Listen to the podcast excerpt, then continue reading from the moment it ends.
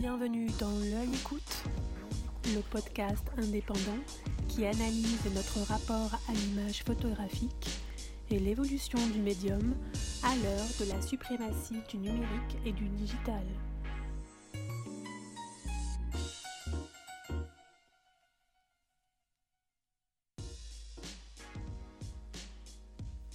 On n'échappe pas à son enfance. Celle de Denis Dailleux est marquée par l'omniprésence des images. Près d'Angers, pendant dix ans, le petit village rural où vit sa famille est l'objet d'une enquête sociologique menée par un universitaire américain et ses étudiants. Il est alors fasciné par les planches contact qu'un d'entre eux, devenu un proche de la maison, réalise. Dans le même temps, l'enfant est marqué du sceau des rituels et des icônes religieuses, du spectacle de la messe et du mystère de la foi. Sa grand-mère l'emmène chaque dimanche à l'église, monumentale, fière que son petit-fils soit si pieux et si mystique. Il en conservera sans doute la passion du gréco, le goût des odeurs de l'encens et du bois humide, lui qui s'engagera ensuite dans une formation de fleuriste et, plus tard, tombera amoureux des odeurs du Caire. Pourtant, devenir photographe ne s'est pas fait sans douleur. D'origine modeste, il faut réussir à s'extraire d'une vie de labeur toute tracée pour atteindre son rêve. Monter à Paris ne suffit pas à ouvrir grand les portes des rédactions. Il faut trouver des petits boulots pour vivre. Mais c'est quand le désespoir a presque raison de son désir de photographie que le destin met sur sa route la rencontre providentielle. Christian Tortu, qui débute, lui ouvre les siennes. Il restera à ses côtés dix ans. Libération lui donne ses premières piges. Une iconographe du journal l'incite à passer à la couleur. L'agence Vue, en 95, le fait quitter le monde des fleurs pour l'Inde. Shérif lui fait traverser la Méditerranée. Et Marmout, son frère de cœur, lui permet de réaliser sa série Mère et Fils, un témoignage puissant sur le sort des martyrs de la révolution égyptienne. Denis Dailleux serait-il, comme ces Égyptiens qu'il photographie, un photographe mendiant et orgueilleux? Parce que l'on peut être pauvre mais élégant, vivre de peu mais être fier de sa destinée et de ce que l'on a construit avec les siens, droit et digne face à l'adversité. Observateur attentif de la société, il est avant tout un sociologue dont l'outil serait la photographie. Attiré par la sincérité de ses sujets, par leur vérité, il affirme qu'avec la photographie, on découpe le réel, on se reconstruit une vie qui peut être supportable. On ne sait pas si le passage à la photographie couleur l'a aidé à sortir d'une relation complexe avec le médium. Ce qui est certain, c'est que le doute et le renoncement n'ont jamais eu raison d'une passion portée au creux du ventre. Si la photographie a été peut-être un sésame pour sublimer son désir, l'humilité induite par sa pratique du 6-6 est surtout la marque du portraitiste admiré qu'il est devenu, dans la lignée des Diane Arbus, Richard Avedon, Irving Payne, Paul Strand qu'il chérit tant. Les ambiances de ces images lui rappellent-elles celles de l'église de son enfance, picturales, telles les fresques qui en ornaient les murs, où les sujets ont ce regard triste des destins tragiques. Aujourd'hui, dans sa maison de Pierrefitte, il travaille sur le livre rétrospectif de ses trente années égyptiennes et rejoint autant que possible son autre terre promise, le Ghana, où il a trouvé un havre de paix et de joie face à l'Atlantique. Merci à Yannick Le Guillanton pour cet entretien, dont l'habillage musical est disponible dans notre magazine sur emeria.com et le prochain rendez-vous de l'œil écoute sera ensuite consacré à Jérémy Lampin.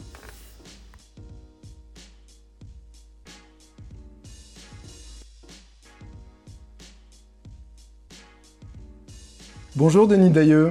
Bonjour Yannick. Merci d'avoir accepté cet entretien pour l'œil écoute.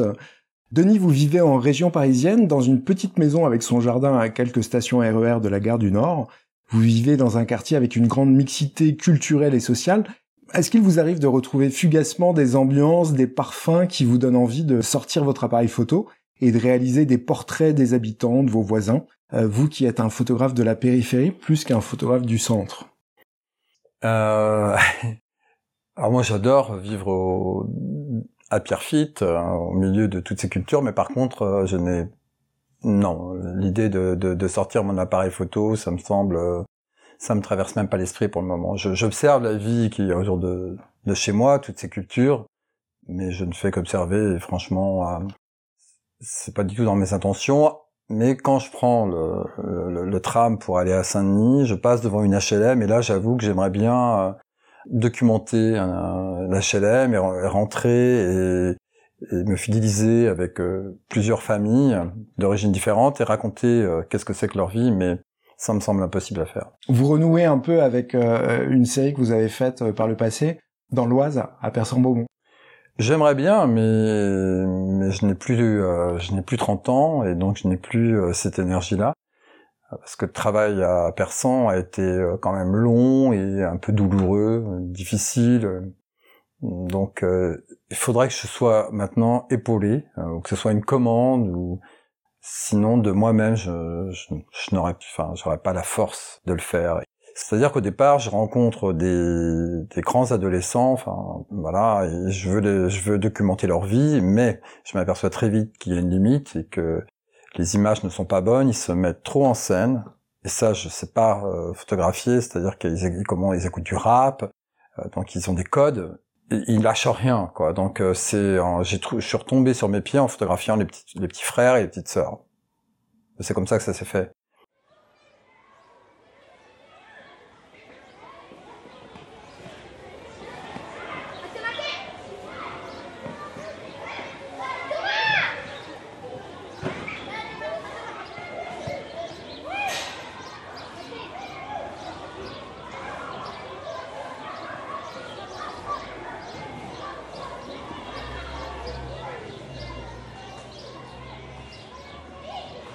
Et là, j'ai vu que qu'il se passait quelque chose d'intéressant et, j'ai abandonné les grands frères ou alors je faisais des photos pour eux, pour leur faire plaisir et je le referais. Mais je n'ai jamais trouvé qu'elles avaient une valeur artistique.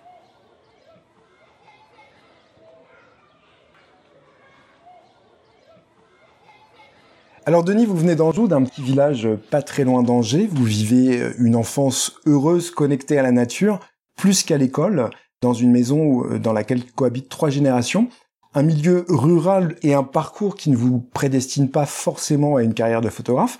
Quelles sont les images qui ont formé votre regard avant même que vous n'envisagiez de réaliser des photos? Alors il y a deux types d'images. Euh, d'abord, mon, village a fait l'objet d'une étude sociologique importante. Un professeur euh, américain s'est installé, Laurence Willy, dans mon village pendant dix ans avec ses étudiants surtout des, étudiants qui sont restés dix ans et lui il est resté une année. Et mes parents étaient amis avec un des étudiants qui s'appelait Jacob et il photographiait, il peignait et il écrivait. Donc dès ma naissance, euh, j'ai des traces de, de, moi, enfant, euh, bébé même. Il, a commencé à me photographier euh, à ma naissance et pendant plusieurs années. Donc j'ai passé beaucoup de temps à observer les planches contact. Et je pense que évidemment ça m'a fasciné et c'est même à un point où ma sœur, qui est née quatre ans après moi, n'a pas cette, euh, cette trace. Et des fois, elle me dit ah, euh, elle m'en veut un peu. Elle me dit t'as de la chance. Euh, et, moi, j'ai peu de photos de moi, et toi, t'as beaucoup de photos. Donc, à la fin de, de, ces dix années, ils ont publié un livre qui est étudié dans toutes les facs de sociologie qui s'appelle Chance au village d'Anjou, et je suis en photo dedans. Je, danse avec mes petites copines. Donc vous aviez un rapport photographique avec cet étudiant qui est le même que celui que les parents peuvent entretenir aujourd'hui avec leur enfant en faisant des milliers de clichés pendant. Oui, euh, j'ai cette chance parce que je suis d'une génération où on photographiait pas les enfants. Bon, il y avait quelques familles qui avaient un appareil photo, mais très très peu, on va dire, euh, les bourgeois du village. Mais moi, je suis pas dans un village où il y avait beaucoup, il y avait pas de bourgeois. Euh, je viens des mots, je, suis à je suis dans un village qui est limitrophe. Les Mauches, c'est un esprit vendéen, c'est pas très riche, quoi. Donc il y avait pas de, de famille très riche dans mon village. Et plus tard, quels sont les photographes qui ont participé à la construction de votre regard à partir du moment où vous êtes intéressé à la photographie? Alors ils sont tous américains. Euh, donc euh, je dirais en premier euh, Yann Arbus, euh, Avdon, Richard Avdon et et euh, Irving Penn, c'est les trois, euh, les, trois photographes. Après, il y a eu Paul Strand que j'ai peut-être découvert après, mais c'est les trois. Euh, vraiment, c'est quand j'ai commencé mon travail vraiment d'auteur dans mon village, j'étais obsédé par leur photographie. Quoi, j'y pensais beaucoup en me disant qu'il fallait pas que je les plagie. C'était ça mon inquiétude. Alors c'est amusant parce que Irving Penn, si je ne me trompe pas, a fait un livre sur les petits métiers. Oui, mais à Paris. À Paris, oui, oui, bien sûr. ouais. Mais c'est peut-être quelque chose aussi qui vous a inspiré par la suite. euh, Non, non, c'est l'œuvre. euh, J'étais en admiration devant toute l'œuvre. Et même Avdon, où alors je suis à des années-lumière euh, d'Avdon, mais, mais ça me fascine. Euh, Il y a une puissance dans ses portraits qui, est- qui m'ébranle, quoi. Et bon, après, moi, je fais avec ce que je suis. Et, au départ, quand on commence un travail d'auteur, on, on peut que douter parce qu'on sait pas, c'était pas intentionnel. C'est-à-dire que je n'ai pas en amont décidé si. euh, je me suis mis des règles, euh, je me suis imposé des choses et c'est en faisant que les choses se révèlent. Quoi. Donc c'est comme ça que ça se passe. Donc euh, c'est un peu vertigineux parce j'avançais et j'avais quand même besoin de montrer un peu mon travail, un peu beaucoup, mais j'avais que quelques amis qui sortaient des beaux arts qui étaient capables de me dire si c'était bien ou pas. Et justement, vos débuts en photographie se font dans la douleur. Vous recherchez vos marques, votre votre format, et vous n'êtes pas un érudit de la technique, mais vous êtes opiniâtre. Qu'est-ce qui vous a donné la force de poursuivre votre travail face à l'adversité et d'entreprendre la série sur les gens de votre village à Chanzeau, Persan-Beaumont, et également la série sur euh, votre tante Juliette que vous amorcez à cette époque-là? Euh, C'est-à-dire que quand même ça a duré, on peut dire que ces travaux ont duré euh, pendant une période de dix ans, et pendant, c'est pas aussi simple que ça, parce que pendant, pendant cette période, j'ai voulu arrêter la photographie euh, deux fois, voire trois fois, où j'ai dit bon voilà, je, je suis allé au bout et euh, j'y arriverai pas, quoi. C'est-à-dire qu'il y avait quand même le, quand je dis le doute, c'est, c'est, ça allait très très loin. C'est-à-dire que j'annonçais carrément euh, euh, à tout le monde que c'était fini et que voilà que j'allais passer à autre chose. j'allais faire un, le deuil. Et quand je commençais à penser à l'idée du deuil, ça devenait insupportable. Mais vraiment, j'en étais, j'en avais mal au ventre, quoi. Donc euh, bon bah, je me disais, bah écoute, t'as pas le choix, euh, puisque ma vie était euh, difficile matériellement. euh, J'avais un petit salaire, euh, je vivais dans une chambre de bonne. euh, Qu'est-ce que vous faisiez? Vous n'étiez pas photographe professionnel à cette époque-là? C'est-à-dire que je- moi, je suis un provincial qui monte à Paris euh, dans l'intention de devenir photographe et j'y arrive pas et je deviens fleuriste. Euh, C'était ma première formation. J'avais fait une école d'horticulture plus une formation de fleuriste, mais je n'avais jamais exercé parce que à l'époque, le métier de fleuriste, c'était, enfin voilà, moi je considérais que c'était ringard, quoi. Et quand je voyais les, fleuristes de province, j'en étais malade, quoi. Donc je me disais, mais mon Dieu, euh, comment je vais faire euh, même si parce que j'avais j'avais commencé à me confronter au monde de l'art et donc je voyais que c'était vraiment euh, pas possible parce que dans la province j'ai travaillé c'était mettre des nœuds dans les cyclamènes donc euh, là je tenais une journée quoi à l'époque je jouais dans un groupe de rock à Angers euh, donc entre mes potes euh, qui sortaient des beaux arts et moi qui passais ma journée à mettre des, des, des, rubans dans, dans des pots de cyclamène euh, bah, le, soir je pleurais quoi donc euh, je suis arrivé à Paris et puis euh, le hasard a fait que j'ai rencontré Christian Tortu euh, qui était un jeune fleuriste, qui était pas du tout connu, et, et qui est devenu un très grand fleuriste, et ça a été ma chance, parce que j'ai tout appris avec lui. Après, j'ai dit à Christian qui j'étais, que je voulais être photographe, et je pense que ça lui a plu. J'ai été honnête. Mais en même temps, je suis resté dix ans chez lui. Et j'ai eu cette chance, parce que chez lui, euh, bah, il a donné les lettres de noblesse à- au métier. C'est un métier euh, formidable, mais dur. Parce que les gens, ils rentrent dans une boutique, ils disent « Ah, c'est formidable !» Eh ben, venez, vous verrez. Alors c'est peut-être un, un trait de votre personnalité, l'opiniâtreté, puisque euh, vous présentez vos photos à la rédaction de Libération, vous travaillez avec eux progressivement. Ah Oui, bah, c'est-à-dire qu'au début, euh, ouais, j'avais quelques commandes, mais c'est pas avec une pige. euh, on est très heureux, mais le- la pige est tellement peu élevée que euh, on est un peu affolé, quoi, parce qu'il faut en faire beaucoup, beaucoup pour pouvoir euh, vivre. C'est eux qui m'ont donné ma chance, et donc j'ai même quand j'ai commencé à travailler comme photographe, j'avais gardé mon métier de fleuriste. Et puis petit à petit, euh, bah, les autres rédactions m'ont donné euh, aussi euh, ma chance. Et puis après, j'ai eu des reportages, je suis parti à l'étranger, c'était inespéré.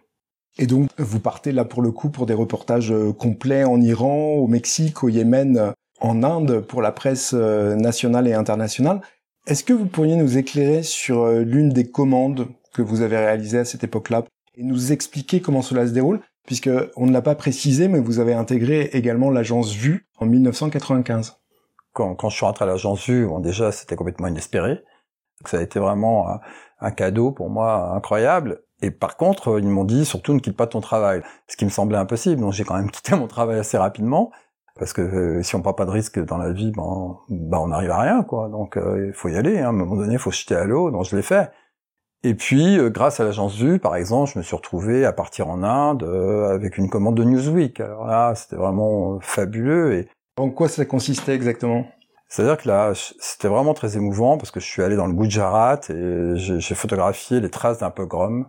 le pogrom avait eu lieu un an avant l'arrivée de la journaliste et de, moi, et c'était un massacre de, de, musulmans par des hindous. Et vraiment, ça, ça m'a beaucoup marqué. Quoi. Alors, ce qui m'a aussi fasciné, c'est d'arriver dans un pays frère. Euh, J'avais commencé mon travail euh, en Égypte. Les premières réflexions, je me suis dit, je, je suis chez les cousins. En même temps, c'est pas les mêmes gens. Euh, les Égyptiens sont plus excentriques. On est plus, on est plus dans le théâtre. C'est pour ça que je préfère l'Égypte. Mais j'aime l'Inde, mais c'est plus calme. Voilà, il y a une douceur en Inde, et puis on sait très bien que quand malheureusement il y a des tensions ethniques. Hein, voilà. Ou le pire arrive, c'est le pire, quoi. Enfin, c'est paroxysme du pire. Et comment ça se passait euh, concrètement cette euh, cette commande? J'ai dû passer euh, quatre, quatre jours à photographier, aller dans les quartiers, voir les gens qui avaient qui avaient subi ces massacres, et essayer de, de, de travailler sur ces traces. C'était difficile. Donc vous, vous travaillez évidemment en argentique avec cette journaliste qui est là pour faire son papier. Euh, les images repartent directement. Le soir, les bobines repartent. C'est-à-dire que tous les soirs, j'allais chez DHL et euh, c'était absolument fascinant. Et j'allais envoyer mes petites, mes, mes petites pellicules. J'ai l'impression que je vous parle du Moyen Âge, quoi. Donc c'est vraiment euh, fascinant. Et comme je suis pas passé au numérique, donc je peux pas parler de tes commandes actuelles puisque j'en ai plus, entre autres.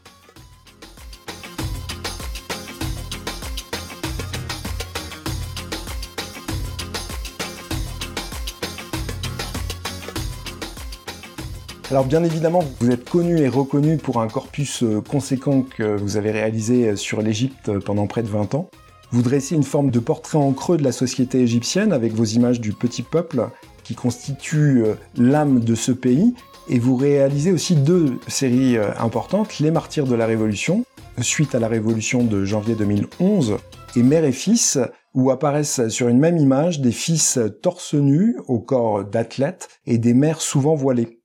Avant de nous parler de ces deux dernières séries, pourquoi avez-vous travaillé de, façon quasi exclusive sur cette population d'extraction modeste et n'avez-vous pas choisi de traiter ces portraits de façon plus globale en incluant euh, d'autres milieux sociaux?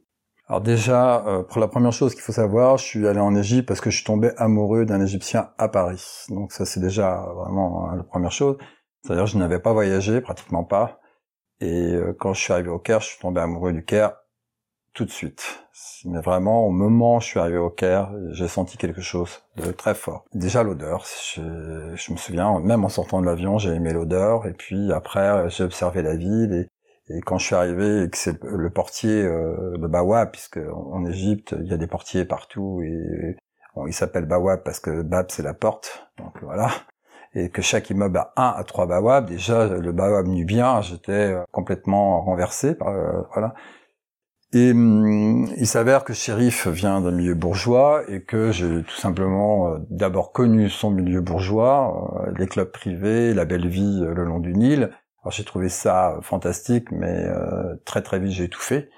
Et j'ai dit à Shérif, moi je, je m'ennuie, c'est sclérosant ces vies, quoi. Et donc je voulais juste aller voir la vie et et pas spécialement euh, les pauvres quoi. Je voulais juste aller là où je sentais que c'était plus joyeux et moins où tout était possible. Bien sûr.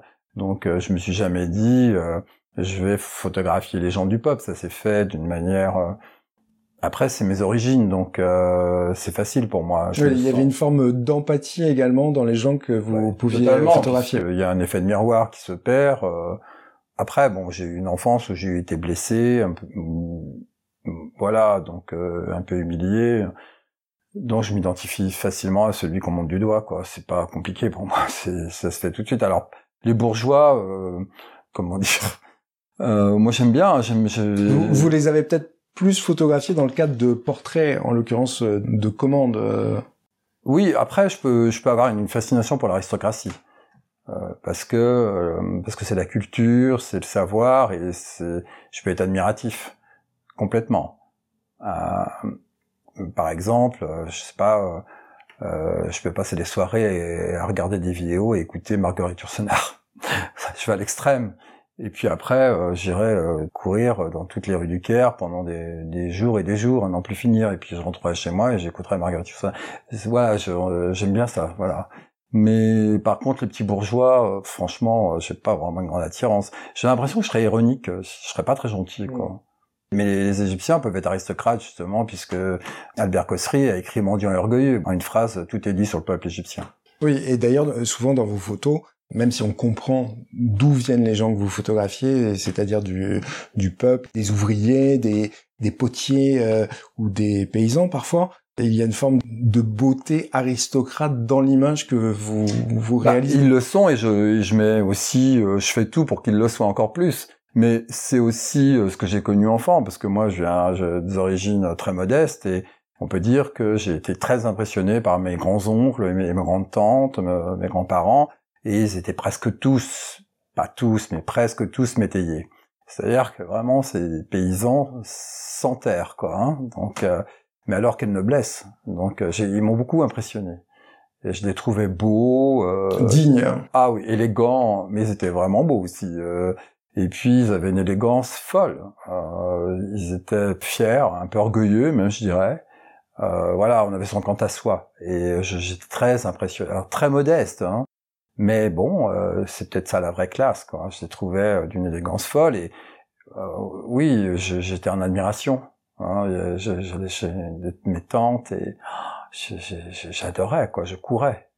Et puis il y avait de l'amour aussi. Donc je recevais beaucoup d'amour et j'étais aimé donc, euh, bien, sûr que je, je m'y sentais comme un poisson dans l'eau, quoi.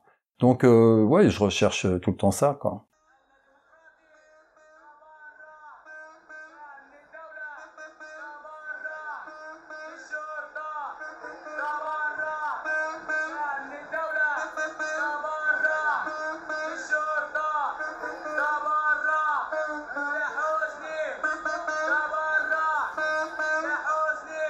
Et pour euh, revenir cette fois à la révolution de 2011, vous résidiez en Égypte euh, à ce moment-là, ça s'est euh, imposé à vous ce travail, mais rétrospectivement, puisque vous avez été témoin en fait du soulèvement et de la révolution. Ça s'est passé comme ça. J'étais là le, le, premier jour où il y a eu le soulèvement. C'était, je sais pas, deux ou trois jours avant le, puisque la révolution c'est le 25 janvier 2011, mais bon, le soulèvement c'est deux ou trois jours avant. Maintenant, je sais plus. Et euh, j'étais chez moi avec un ami français, Jackie, et on a entendu euh, des clameurs dans la rue, et on, on est sorti juste voir. Et puis j'ai été pris dans, dans, dans ce bain de, de, de foule, et j'ai assisté à des scènes très violentes, et j'étais sidéré, quoi.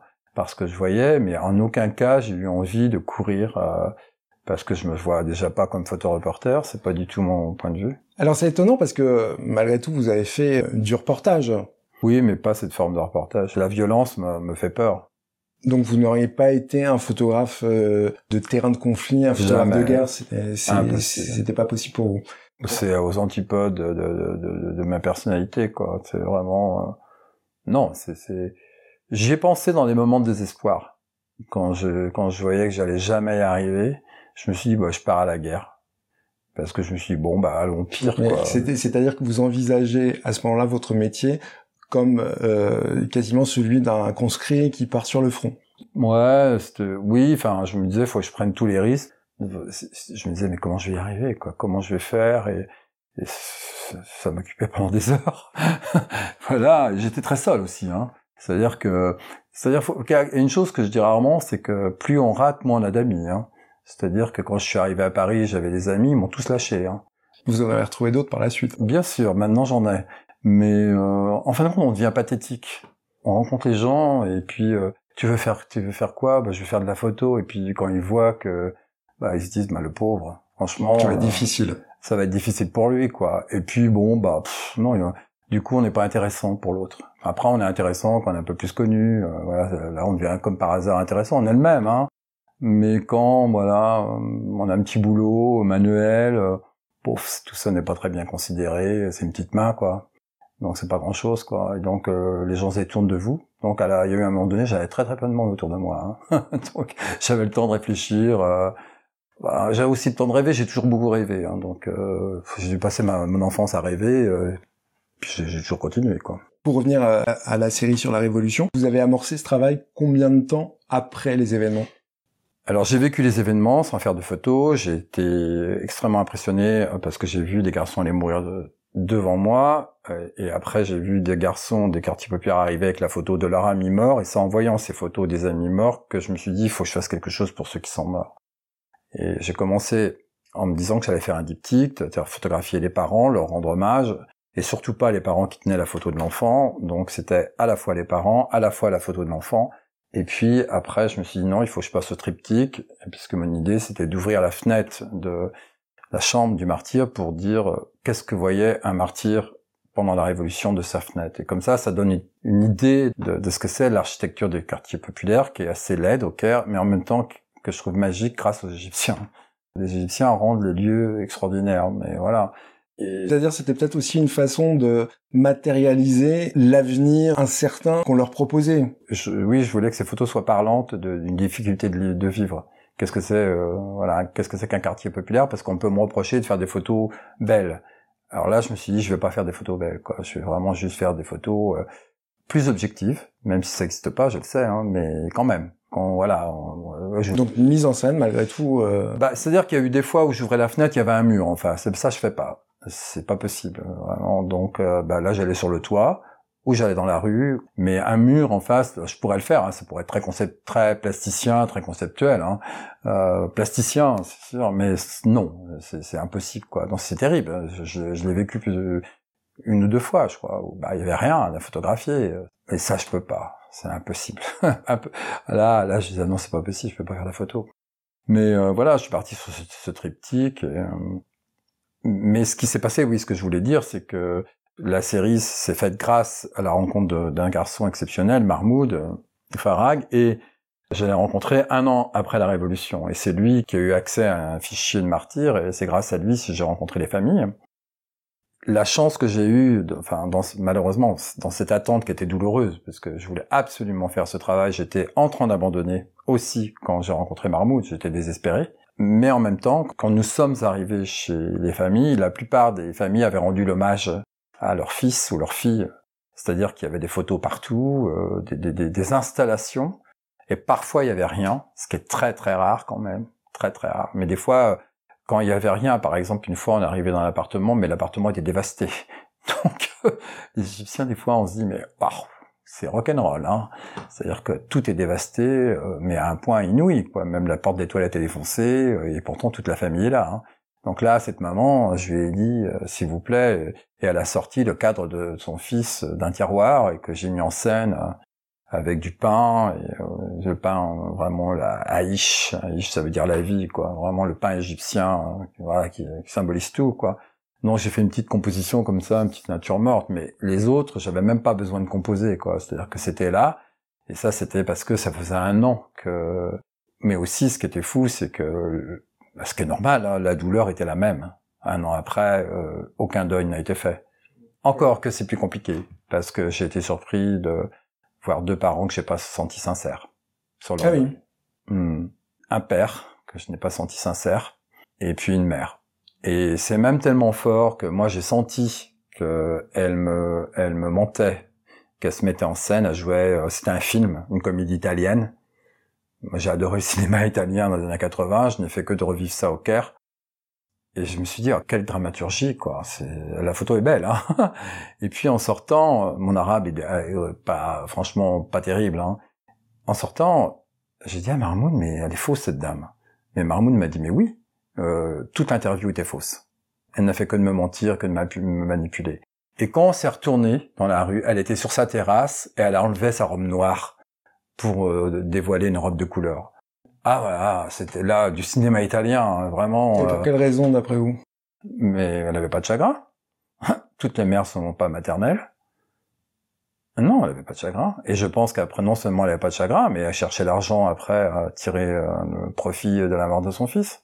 Et ça, sur l'argent, un autre père, parce qu'on parlait beaucoup de ça aussi, comment l'État intervenait, on posait des questions euh, euh, sur comment ils vivaient, parce que je disais à Mahmoud, il faut qu'on parle de leurs conditions de vie, qu'est-ce qu'ils gagnent, ou comment ils gagnent, c'est important, c'est ça part d'une révolution, donc ça, ça m'intéressait. Et pour le coup, c'est un travail euh, réellement politique. Bien sûr, c'était mon intention. Moi, je l'ai pas fait pour les Français. Je disais à Marmoud, je veux que ce travail-là soit fait pour les Égyptiens. Mais j'ai pas eu de chance parce que euh, le livre devait être fait euh, chez La Martinière avec une traduction en arabe. Et puis Hervé La Martinière a dit ça intéressera personne. Par contre, l'équipe euh, artistique était partante, donc on allait faire un, un livret en arabe. C'était ça mon, mon, mon, intention. Et ça, ça, le livre s'est fait grâce au Bec en l'air, grâce à Fabienne Pavia.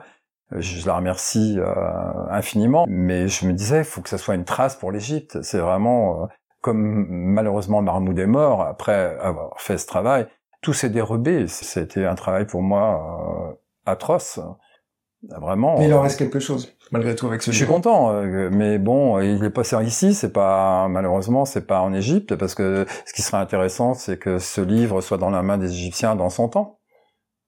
Qu'est-ce que c'est que leur vie euh, C'était ça mon intention avec Moi, J'ai dit tu te poses des questions vraiment sur euh, sur des choses vraiment tangibles, ce qu'on sache vraiment des choses matérielles. Voilà. Et c'est vrai qu'il y a un père ou deux pères. Et du coup, je les ai pas photographiés. Je les ai photographiés par politesse avec leurs femmes et puis très vite je les ai évacués.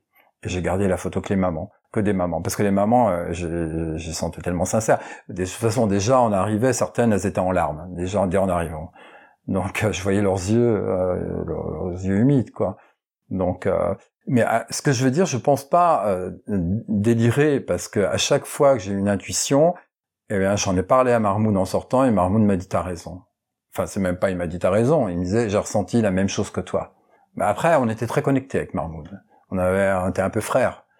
Donc c'est comme on, s'aimait. On s'était trouvé. J'aurais accepté que Marmoud me dise, euh, mais non, Denis, euh, tu délires totalement. Mais on se dit que bah, toutes les mamans sont pas maternelles et que tous les papas sont pas maternels. Euh, et ça existe.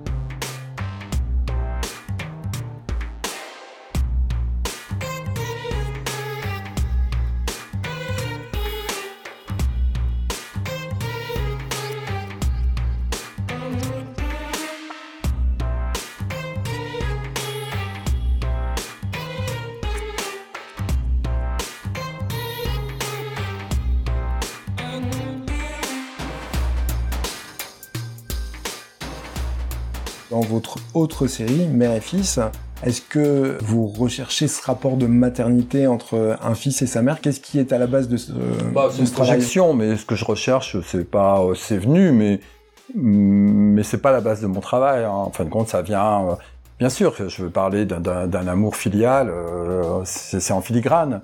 Mais au départ, c'est pas ça. Si je suis vraiment sincère et que je veux pas broder, c'est c'est comment parler de mon désir en sublimant. C'est ça m'obsédait depuis longtemps. Comment on fait pour parler de son désir? Parce que quand j'ai découvert la photographie, un des premiers photographes que j'ai découvert quand j'avais 20 ans euh, et que j'étais plutôt un homosexuel honteux, c'est Robert Mapplethorpe. Bien sûr que ça m'a impressionné. Je me suis dit, oh, waouh, comment comment lui s'est libéré, comment euh, j'étais fasciné et comment il parlait de sa sexualité? Euh, d'une manière vraiment euh, frontale. Euh, et moi j'étais pudique parce que parce que euh, trop euh, un enfant trop religieux donc du coup beaucoup de tabous et donc je ne fais que passer mon temps à, à, à déverrouiller les tabous je ne fais que ça ça j'y suis allé hein. Bon, après, il y a une analyse qui aide, mais ça, ça m'a beaucoup impressionné. Je me suis dit, waouh, de son désir, il en fait une œuvre d'art. Et moi, je trouvais que si je photographiais un homme que je désirais, la photo était vide, absolument vide. Ah, je me disais mince, pourquoi j'arrive pas à ça se concrétise pas. Euh, euh, moi, on pose beaucoup de questions, on me titille là-dessus, mais, mais ce, que, ce qui est vraiment incroyable, c'est qu'on n'a jamais embêté euh, ce photographe allemand qui, qui adorait les femmes.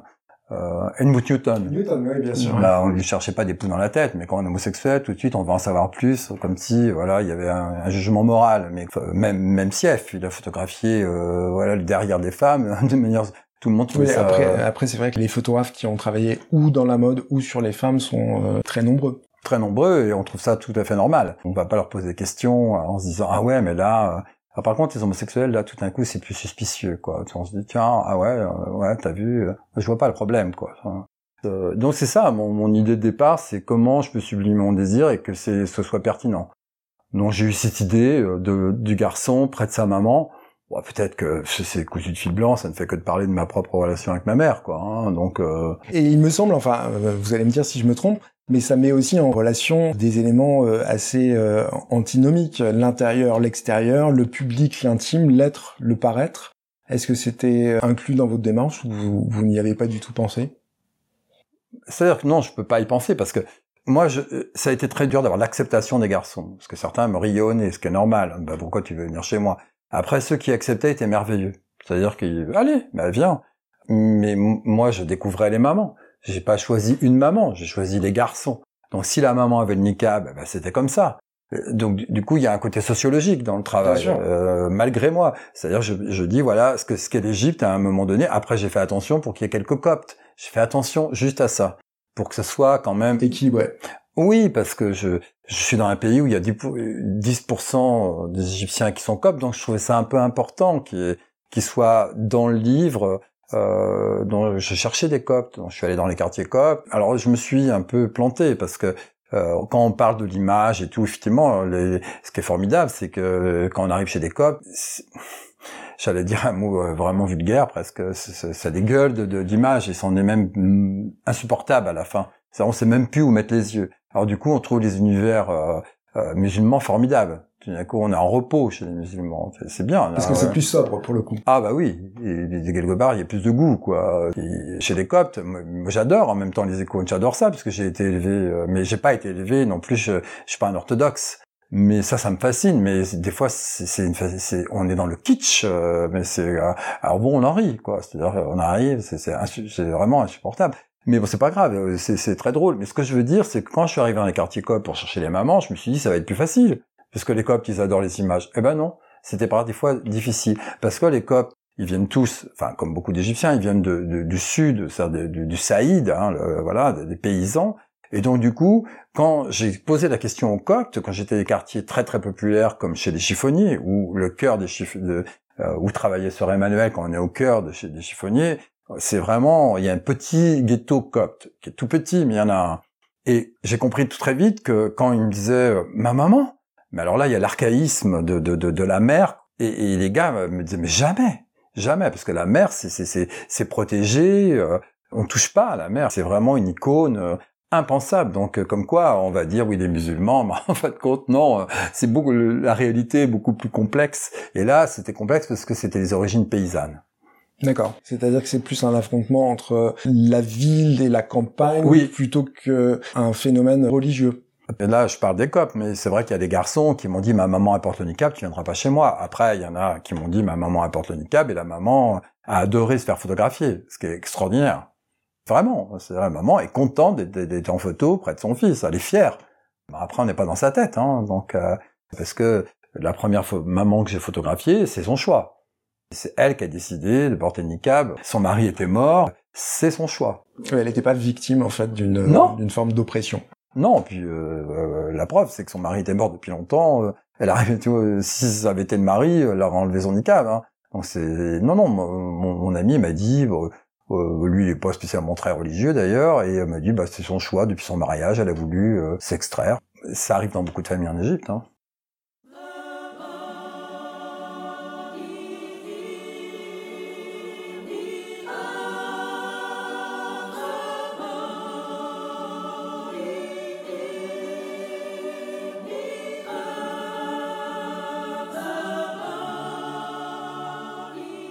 Alors, Denis, je rebondis sur un point que vous avez euh, évoqué euh, à l'instant, c'est la religion. Vous travaillez avec un appareil 6.6, un appareil qui impose une forme d'humilité lorsque l'on se trouve face à son sujet, puisque le viseur est placé au-dessus du boîtier et que vous devez incliner la tête. L'humilité, c'est aussi une vertu euh, spirituelle, religieuse. Est-ce que vous, lorsque vous photographiez l'Égypte pastorale avec ses bergers ou que vous construisez votre hommage aux martyrs de la place Tahrir sous une forme de triptyque, ça ne fait pas ressurgir chez vous des images saintes de votre enfance? Bah, c'est une évidence parce que j'étais un enfant très religieux et euh, j'allais pas à la messe mais je courais à la messe donc euh, quand j'ai arrêté d'aller à la messe c'était un peu tardivement mais vers je sais pas vers 14 15 ans j'ai décidé de plus y aller mais j'y allais tous les dimanches avec ma grand-mère et en plus j'étais enfant de cœur donc et c'était un rituel qui me fascinait parce que déjà Mon village donc est extrêmement catholique et, le village est pas énorme, mais l'église est monumentale. Et comme mon village a été victime euh, des guerres de Vendée et qu'il y a eu un massacre et euh, le village a été décimé, il y a des fresques partout euh, et qui représentent les, les, martyrs de mon village qui vont mourir dignement. Ils sont très dignes justement encore. Ils sont là, ils s'affrontent la mort. Et alors un enfant euh, comme moi qui a été fasciné par les images, j'étais très très impressionné. Et puis j'ai participé aussi à votre construction. Évidemment, mon, mon, mon missel était plein d'images. J'allais à la messe pour rêver, quoi. C'est-à-dire, je, je, me laissais bercer par les chants. Euh, J'observais beaucoup les bouquets de fleurs, euh, par exemple. Euh, il y avait l'encens, ça m'enversait. Enfin, tout me renversait. Enfin, quand j'y allais pour le spectacle, pour le mystère aussi, c'est-à-dire l'incarnation du Christ. Alors là, le sang, le corps. Alors je... je, je, sortais de là. Euh, J'étais complètement mystique, quoi. Je décollais totalement. D'ailleurs, je décollais tellement que je me souviens, ma grand-mère me regardait en riant. Elle disait qu'il adore, il adore. Elle disait à ses copines parce qu'elle m'aimait. Voilà, ma grand-mère, on, s'aimait quoi. Et oui, elle disait ah oui, il adore chanter. Ma mère elle disait qu'il chante mal, mais euh, ma grand-mère, elle me voyait. Euh, je crois avec beaucoup d'amour quand même. Elle me voyait dans ce dans cette fusion euh, que j'avais. je, me, me souviens. elle se moquait un peu d'ailleurs de, de moi, mais, mais évidemment extrêmement gentiment quoi. Mais parce que j'étais totalement fasciné.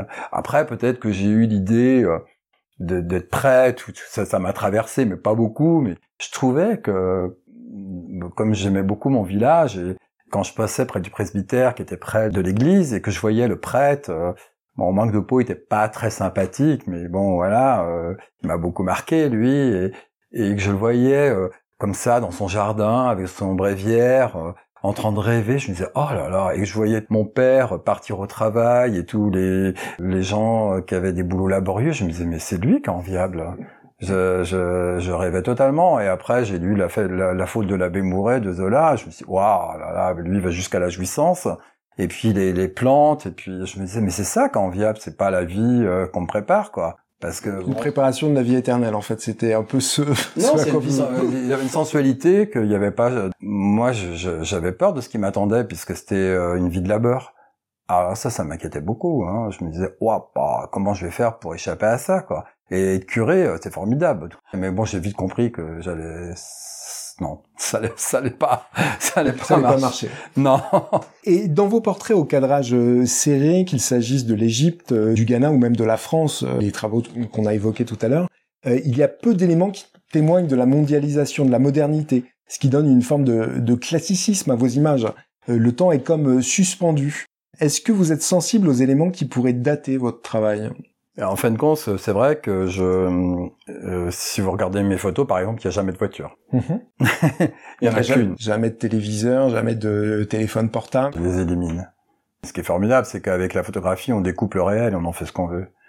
Alors ça, j'adore. C'est-à-dire qu'on se reconstruit une vie qui est supportable. Enfin, qui peut être supportable pour moi. Donc je me réinvente un monde qui, dans lequel je pourrais être heureux, quoi. Alors bon, euh, c'est vrai que au départ, en Égypte, on, m'a dit que mes images étaient picturales, mais c'est en faisant que j'ai vu. Mais par exemple, je peux dire un petit truc qui est technique, c'est j'ai toujours évacué les néons. Le fait d'évacuer les néons, il y a un mélange de, de température de couleur qui donne un peu euh, de la magie à mes images. Et puis à un moment donné, je me suis dit, bah arrête, quoi. C'est-à-dire, pourquoi tu refuses autant la modernité? Donc, donc maintenant, ils sont intégrés. D'accord. Maintenant, ils sont dans mes images. Mais longtemps... C'est-à-dire que maintenant, vous l'assumez. Ouais, mais j'ai mis du temps. Alors, vous réalisez vos images en couleur, avec euh, souvent des clairs-obscurs, des atmosphères poudreuses, des fumées, des ambiances de nuit qui font dire parfois qu'il y a une approche très picturale de vos sujets. Vous venez de le dire à l'instant. Comment et pourquoi êtes-vous passé du noir et blanc à la couleur?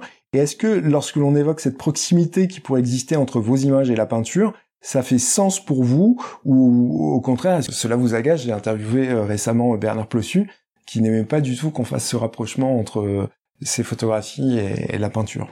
Bah, de toute façon, s'il y en a un, c'est complètement inconscient. D'autant plus que j'ai j'ai fait une école de photo qui durait trois ans et je n'ai fait que la première année. Pour plein de raisons, j'ai quitté l'école. Donc je n'ai appris que le noir et blanc. Donc je me, suis installé dans le noir et blanc que j'ai adoré. Et en plus, comme je n'avais très peu de moyens, donc je faisais tout moi-même. Dans ma chambre de bonne, je développais, enfin c'est un classique, hein, mais c'est ce qui s'est passé pour moi. J'ai aimé ça en plus. Et donc euh, je voulais absolument pas passer à la couleur. Et c'est une icono euh, qui travaillait à Libé, Nadine, qui m'a dit, écoute Denis, elle aimait mon travail, elle m'a dit tout simplement, passe à la couleur, tu pourras vivre mieux de ta photo. Je me suis dit, bon, j'ai acheté des films couleurs, mais je les utilisais pas. Ils sont restés six mois dans mon sac. Et puis un jour, il y a eu une prise de vue où Shérif qui m'assistait m'a dit, t'as plus de films noir et blanc. Je dis, bah, donne-moi la couleur. Et c'est comme ça que ma première image couleur est née. Et il s'avère qu'elle est bonne. Vous avez forcément la mémoire de cette image. De quoi s'agissait-il? Ah bah oui, je me souviens de tout. Euh, c'est un enfant qui passe comme ça, c'est-à-dire que je suis dans un village qui est magnifique. C'est un marché aux légumes et euh, il y a un fond sublime, mais je le vois pas puisque je le photographie en noir et blanc. Et je commence à photographier un enfant et je vois un enfant, mais une apparition. Et je dis à Shérif, cours, cours, cours le chercher. Il passe sur son petit vélo. Et là, je peux être cruel parce que j'abandonne le premier enfant et je, je ne vois que l'autre, quoi. C'est-à-dire, et je le mets en scène. Et là, Shérif me donne le film couleur et, et l'image vraiment est, au-delà de mes espérances puisque franchement, c'est Dan Lostis qui, à Libération, qui me dit, mais Denis, c'est une image formidable. En plus, Dan n'aimait pas mon travail. Donc elle a commencé à aimer, on en a ri après, à aimer mon travail à partir de cette image-là. Et après, elle, a, elle, a, elle m'a soutenu. Je sais pas, j'avais amené la planche contact euh, comme ça. Elle m'a dit mais c'est beau. Moi, je l'avais, je me l'étais pas dit. Donc, euh, il a fallu quand même le regard des autres, ça aide beaucoup. Et désormais, vous avez abandonné euh, totalement. je ne reviendrai jamais, je pense, au noir et blanc. Et au sujet de cette approche, enfin pas de cette approche, puisque c'est certainement pas votre démarche initiale, du rapprochement qu'on fait souvent entre certaines de vos images et la peinture. Est-ce que ça vous laisse froid, c'est comme ça ou Ça me laisse pas froid parce que j'adore la peinture. Donc ça peut pas me laisser froid parce que je regarde beaucoup la peinture, j'aime ça, j'aime aller voir les expos de peinture. Je suis pas non plus, je cours pas euh, toutes les expos, mais euh, en ce moment le peintre qui m'impressionne c'est euh, c'est El Greco quoi. J'ai beaucoup El Greco en tête, j'adore. Oui, Francis Bacon dont vous parlez. Euh, oui, j'adore peut-être pour le côté décadent un peu de Bacon. Alors que j'aime le côté religieux, euh, voilà, j'aime bien euh, le paradoxe. Ouais, j'aime ce que dit Gilles, les extrêmes me touchent. Denis, vous faites euh, souvent référence à des livres qui ont été des déclencheurs dans votre parcours. Vous citez fréquemment Pierre Verger qui a réalisé un travail conséquent sur le Brésil, Paul Strand qui vous a donné envie de vous rendre au Ghana, Diane Arbus dont vous admirez le travail, ou même votre livre Le Caire édité en 2001 qui a marqué une forme de reconnaissance par le public et par vos pairs. Euh, et vous rendez d'ailleurs toujours hommage, euh, on vient de l'entendre, à ceux qui ont accompagné vos projets éditoriaux. Est-ce que le livre reste pour vous un objet d'ouverture sur l'autre, sur le monde? Est-ce que vous pourriez nous préciser quelle importance le livre photo a pour vous? Ouais, C'est hyper important. Déjà, je pense que pour tout photographe, c'est un rêve. C'est un, quelque chose de difficile à atteindre et quand... Plus qu'une exposition, c'est-à-dire ah c'est une forme d'aboutissement. Total. Ah bah pour moi c'est ça, mais je pense que c'est pour tous les photographes. Parce que l'exposition, bon, elle, elle, passe, elle est éphémère, alors que le livre, euh, il est là, euh, coûte que coûte, quoi. Donc euh, c'est tangible. Alors oui, et puis j'ai passé beaucoup de temps. à... je n'ai jamais acheté, c'est pas bien hein, ce que je vais dire, mais je n'ai jamais acheté beaucoup de livres photos, mais j'ai passé beaucoup beaucoup d'heures à la Fnac à regarder tous les livres photos et aussi à la chambre claire puisque je travaillais à l'Odéon alors parfois j'en achetais un parce que c'était, ça devenait vraiment pas bien. Mais j'étais un peu gêné de pas acheter, mais j'avais très peu de moyens. Donc euh, c'était un peu difficile. Je voyais les prix, je me disais ah ouais c'est quand même cher quoi. Et euh, mais oui, d'ailleurs je regrette certains. Euh, par exemple, je, oui j'ai dû passer par exemple beaucoup de temps à regarder euh, un livre qui m'a beaucoup impressionné d'une femme merveilleuse espagnole, Cristina Garcia Rodero, Oh là là, et je l'ai pas acheté, j'ai eu tort. Parce que celui-ci, par exemple, je, l'ai tellement feuilleté. Pourquoi je l'ai pas acheté? Par contre, je me souviens très bien à la chambre, à la chambre claire, j'ai eu aussi un immense coup de cœur pour Saliman. Et là, là je l'ai acheté tout de suite. Mhm. Tout de suite. Sur ses filles. Ah, j'adore. C'est vraiment très très beau. Euh. J'ai jamais vu tous ces procès, j'ai jamais compris le procès qu'on lui fait. Mais bon, euh, j'ai pas compris. Je, l'enfance peut être étrange et cruelle et tout ce qu'on veut, quoi, sexuelle, euh, sexuée, je veux dire, pas sexuelle, sexuée. Elle parle de tout ça, quoi. Donc tout ce que le trouble de l'enfance, ce qui est révélé, ça m'a un peu, euh, ça m'a beaucoup touché. Mais bon, après j'ai des copines qui m'ont dit oh non c'est gênant. j'ai une copine surtout qui me dit ah oui mais il y a un truc. Moi je voyais pas, mais bon peut-être que je suis naïf. Hein. Bien évidemment, j'imagine que vous avez encore des rêves de livres à propos de votre propre travail. Bien sûr, euh, donc je suis en train d'en préparer un. Et, euh, je vais commencer bientôt. Ce sera un, un, livre qui va résumer mes 30 ans de présence en Égypte, puisque j'ai décidé de clore mon travail égyptien. C'est difficile un peu. c'est un peu difficile. J'ai beaucoup de temps à me dire que c'était fini. Mais ça y est, j'ai tout dit. C'est comme un fruit. À un moment donné, il tombe de l'arbre et c'est fini. Oui, puisque votre travail en Égypte s'est achevé peu de temps après euh, la Révolution. La Révolution, la mort de Mahmoud, moi-même, euh, j'ai fini euh, mère et fils euh, à la force des bras et j'ai fini avec un infarctus à Alexandrie. Donc je crois que j'étais rendu au bout, quoi. Voilà, l'infarctus symbolisait. pourtant, j'ai réessayé depuis, mais mes images sont vides les dernières images égyptiennes sont très mauvaises. Pourquoi insister alors que faut admettre que faut passer à autre chose, quoi. Alors, lorsque vous rentrez d'Égypte, vous avez la volonté de faire des images en France, et finalement vous y renoncez et vous repartez pour le Ghana. C'est un, travail qu'on n'a pas eu le temps malheureusement. Non, en fin de compte, ça s'est pas passé comme ça. À un moment donné, je suis allé vivre au Caire parce que j'ai, je voulais plus vivre ma vie euh, à Paris puisque j'ai rêvé d'être photographe et quand j'ai découvert le milieu de la photographie, j'ai eu juste envie de fuir. Et je me suis installé au Caire pour euh, reprendre pied. Et en fin de compte, en vivant au Caire, j'ai fini par m'ennuyer. Et c'est de cet ennui que je suis allé au Ghana. D'accord. Et vous avez fait un passage par la France quand même non, euh, c'est-à-dire que j'ai d'abord euh, essayé d'aller au, Brésil, peut-être en pensant aller sur les traces de Pierre Verger, et j'ai fait des très très mauvaises photos. Et c'est en étant à Bahia que je me suis souvenu de Paul Strand, que j'ai senti l'Afrique à Bahia. Euh, j'ai voilà et j'ai et une fascination qui est arrivée pour l'Afrique et je suis aille et puis je me suis dit bah je vais où? Je me suis dit bah l'Afrique francophone parce que je suis pas très très bon avec les langues hein, c'est une bataille quoi. Les mots des fois j'ai un petit problème avec les mots. Ça coince quoi. Et donc euh, je, me suis dit oui alors le, le, Mali tout ça puis je me suis dit mais non les photographes français ils vont. Qu'est-ce que je vais faire sur la trace de tous ces photographes français qui sont bons? Et je me suis dit, mais euh, le Ghana, euh, c'est anglophone, euh, je, à part Paul Strand, et Paul Strand, c'est les années 60, donc c'est comme ça que je me suis dit, bah, c'est le Ghana. Et aujourd'hui, c'est un, un, work in progress. C'est un pays sur lequel vous avez beaucoup travaillé déjà. Oui. Et dans lequel vous vous bah, rendrez à nouveau. C'est un peu fini, mais pas complètement fini. Parce que c'est petit le Ghana. Donc, et comme mon travail est très obsessionnel avec la mer, oui. Alors c'est étonnant parce que pour l'Égypte, pour le coup, c'est quelque chose d'assez fermé. Oui. Et en revanche, pour le Ghana, vous êtes une ouverture. Dans une ouverture. Je suis tout le temps face à la mer. On voit tout ça, c'est très psychanalytique peut-être, hein, mais bon, après, voilà, c'est ça.